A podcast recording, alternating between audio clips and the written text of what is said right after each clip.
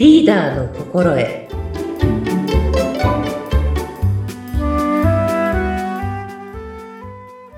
こんにちは中村グレース雅子ですはい、グレースさん、こんにちは。よろしくお願いいたします。よろしくお願いいたしますはい、この番組はリーダーの心得という番組ですね。えー今回の放送で早いもので7回目の放送となります。はい。はい、この番組ではですね、中村グレース雅子さんにリーダーの心得、リーダーとはといったことを、えーわかりやすくざっくばらんに、えーご自身の経験なんかも踏まえながら楽しくお話ししていただく、そんな番組となっています。毎回テーマを設けてお話しいただいているんですけれども、グレースさん、今回はどんなテーマでお話しいただけますか？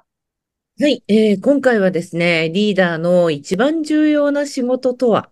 というテーマです、はい。あの、人の上に立つリーダー、えー上司ともなると自分の仕事だけじゃなくてね、もういろんな雑用もたくさん入ってくると思います。そんな中でもリーダーにとって一番重要な仕事、それはどんなことなんでしょうか？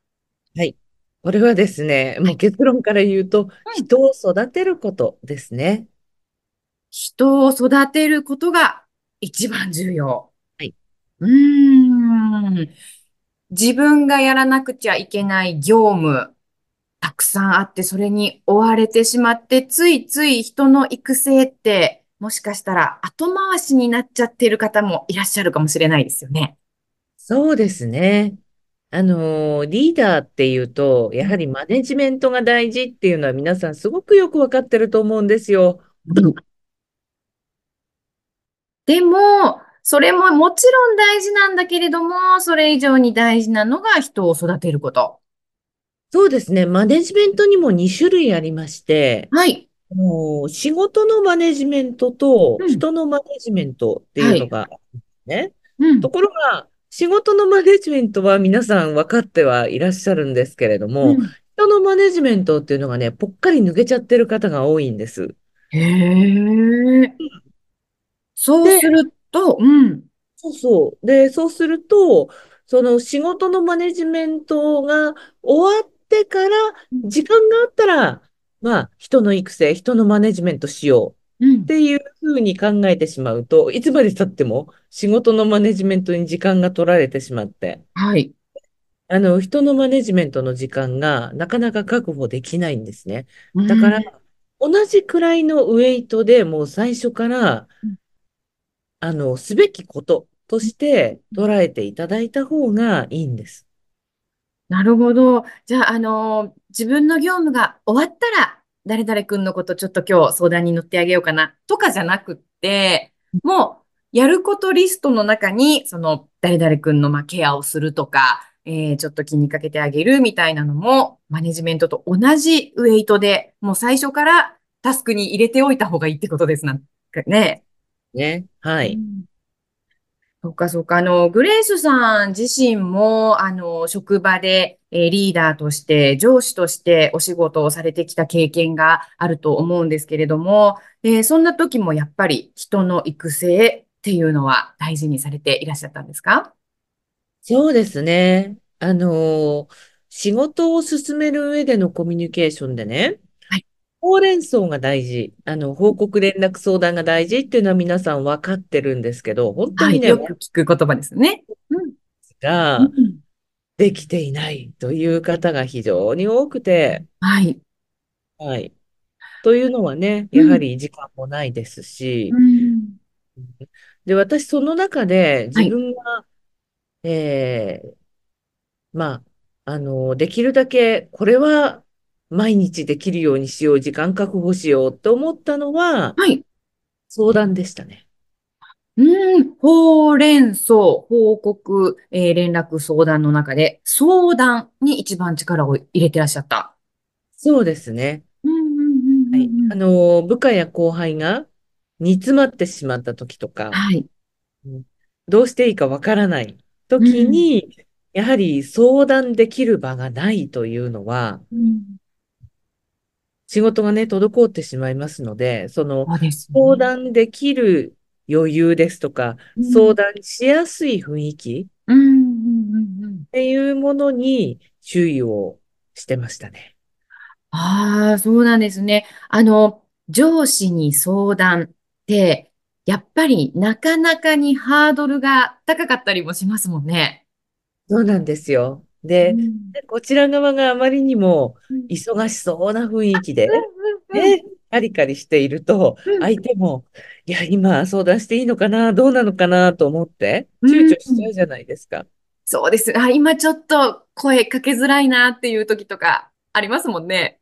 ねえうん。だから、あの、とにかく相談してと。うんどんなに私忙しくても、はいちゃんと確保するからと。うんうんうん。いうことは最初に言っておいたんです。そうなんですね。そうすると、えっと、そういう雰囲気作りをしてあげると、気軽に、ちょっとよろしいですか？みたいな感じで相談してきてくれるもんですか？そうですね。最初はね、躊躇しますけれども、うーん、だんだん慣れてくると。うん、まあうん。そこで気をつけなくちゃいけないのは、はいあの、すぐに答えをあげないっていうことですね。あ、そうなんですか。はい。気すぐにづ答えを、そうう、んすぐに答えをあげちゃうと、もう最初から答え合わせにしてしまって、うんわからなかったら聞けばいいやってね。うん、うん、うん。自分で考えなくなっちゃうんですよ。はい思考停止してしまうので。じゃあ、その気づかせるように、そっちの方向に導いてあげるように話を聞いてあげるっていう感じなんですかね。そうですね。これはまたね、あの、テーマは、うんそのうちにお話ししようかなとは思うんですけれども、ん、考えさせるようなね、質問をしていく。大事なことだと思います。あなたはどう思うとか、あ、あなたはどはい、うしたいとか。うん、うん、うん、うん、うん。へえ、そしたら、あの、例えば一回、あの、グレースさんのところに相談に来ますよね、ある方が。そしはい。たら、あの、その時に全部答えをあげるわけじゃなくて、ちょっとこう、気づかせる方向でお話を聞いてあげたり、アドバイスをしてあげると、もう一回その次に、あの、先日の件なんですけれども、みたいな感じで相談をしてくれたりする。そうやってこう、うん、コミュニケーションがうまく図れるようになっていくんですかね。ええうーんえ？いや、あの、グレースさんみたいな素敵な上司の方に恵まれた部下の皆さんは幸せでしたね。どうなんでしょうね。なんかもうね、鬼のような形相でね、仕事をしてた時もありましたから、あ、そうなんですか？そうですよ。ええ本当に。もう、うんうん。あの、一般的には、あの、会社だったり、まあ、自治体なんかもそうだと思うんですけど、年度末、えー9月とか3月はい。が忙しかったりするってよく聞く話なんですけど、グレースさんの職場もそうだったんですか？いえ、あのー季節的にもうね、1年間のうちに大体やることって決まっているので、この月は忙しいとかね、そういうことはあるんですよね。うん。あ、そうすると逆に、あのー余裕のある月にたくさんちょっと相談の時間を多めに取ってあげるとか、そういったふうに自分のスケジュールもちゃんと組めますもんね。そうですね。だからね、年間計画って必要なんですよ。うーん。で、その中に必ず相談だったり、その人材育成、コミュニケーションっていう時間も確保しておくことですね。うんうーん、そうですね。あの、私も一般企業で勤めたことがあるんですけど、OL 経験があるんですけれども、やっぱりね、あの、二十歳そこそこの女の子が、当時40代とか50代の課長だったり部長だったりにこう、すいませんって声かけて相談するのってなかなか難しいですもんね。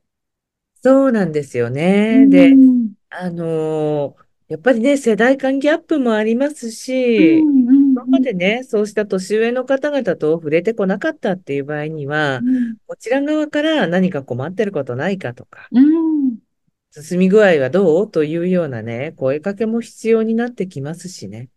いやー、ほんとそうですよね。今、OL 時代を振り返って、上司がグレースさんみたいな人だったらどれだけ良かっただろうと思いました。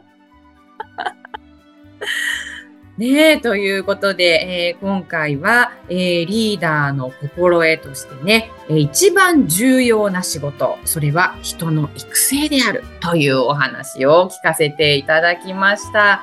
グレースさん、ありがとうございました。はい、どうもありがとうございました。はい、それではラジオをお聞きの皆さん、また次回もお楽しみに。ありがとうございました。ありがとうございました。